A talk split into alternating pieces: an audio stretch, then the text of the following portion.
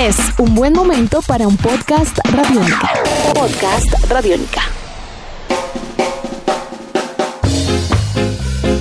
Hola, qué bueno que están conectados a Podcast Radiónica. Hoy, en una nueva entrega de las historias de Medellín, seguiremos hablando de música, pero para esta edición queremos abordarlo no desde una banda en particular o de un disco, sino desde un sonido que se desarrolla en la ciudad y que en este momento ha tomado una fuerza particular, la misma que está impregnada en diferentes transformaciones en lo que hacen las bandas que en este momento son protagonistas del mismo. Estamos hablando del ska. Sí, esa corriente cadenciosa que tiene inspiraciones inglesas, estadounidenses y obviamente jamaiquinas. Y es que se puede decir que en este momento a buena parte de las personas que les gusta el rock en Medellín las mueve también el ska.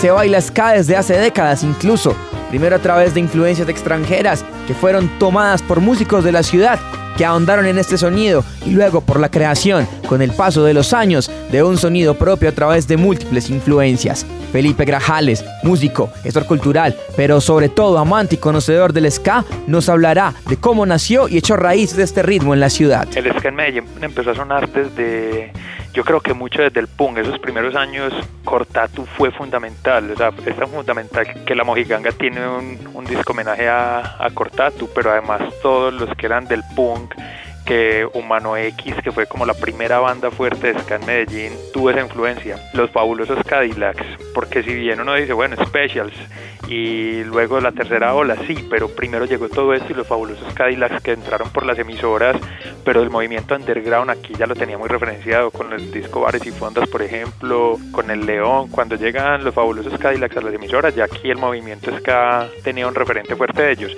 Y a través de ellos, pues o a través de esas bandas empiezan también a, a buscar y a explorar como lo que pasa en Inglaterra con el Tutón, por ejemplo, y sobre todo ska, The Specials, Selector, Madness, The Beat, todas esas bandas Tutón fueron muy fuertes en Medellín y luego se dio el paso que yo creo que es como el paso más tardío a, al ska jamaiquino, a Byron Lian de Dragon Aires, a Scatalites y todas esas bandas pues como jamaiquinas, el mismo Tuts, eh, Tuts Hiver, todas esas bandas. Yo creo que las bandas referentes, la primera fue Humano X, porque si bien Suburbia tocó algunas canciones de ska, Humano X, que era muy punk, yo creo que fue la primera que empezó a identificar al público ska, o sea, los que nos empezó a gustar el ska, siempre nos gustaba Humano X, que realmente era más punk, pero tenían como, o sea, tocaban un punk, pero ellos eran como ska, entonces eso no les gustaba.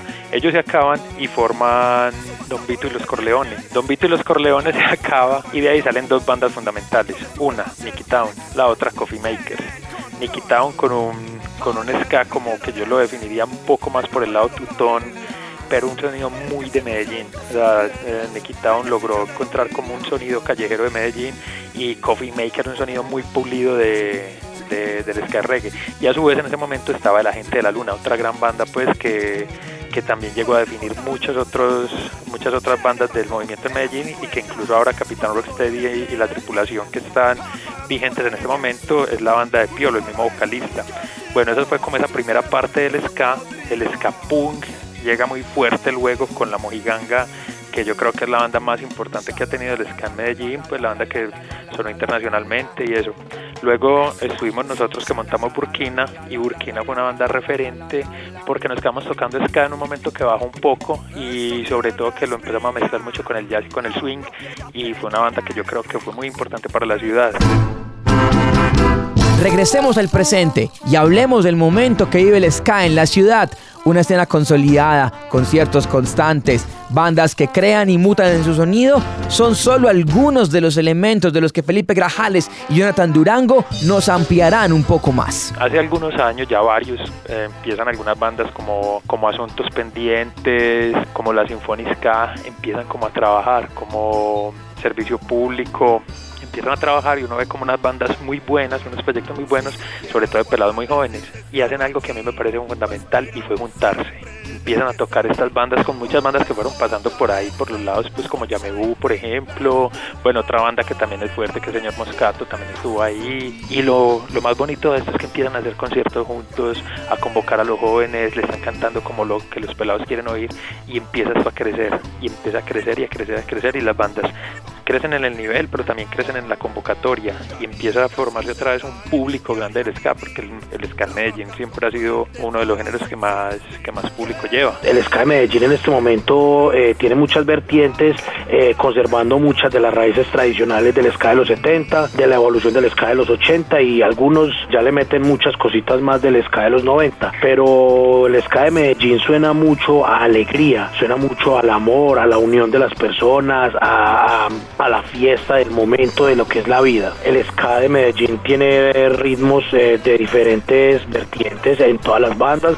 Por ejemplo, podemos ver un Vía Cerrada que le mete sus cumbias, que le mete mucha tradición de la, de la música colombiana. Podemos ver un Sinfónica que trae sonidos del punk y el rock and roll norteamericano.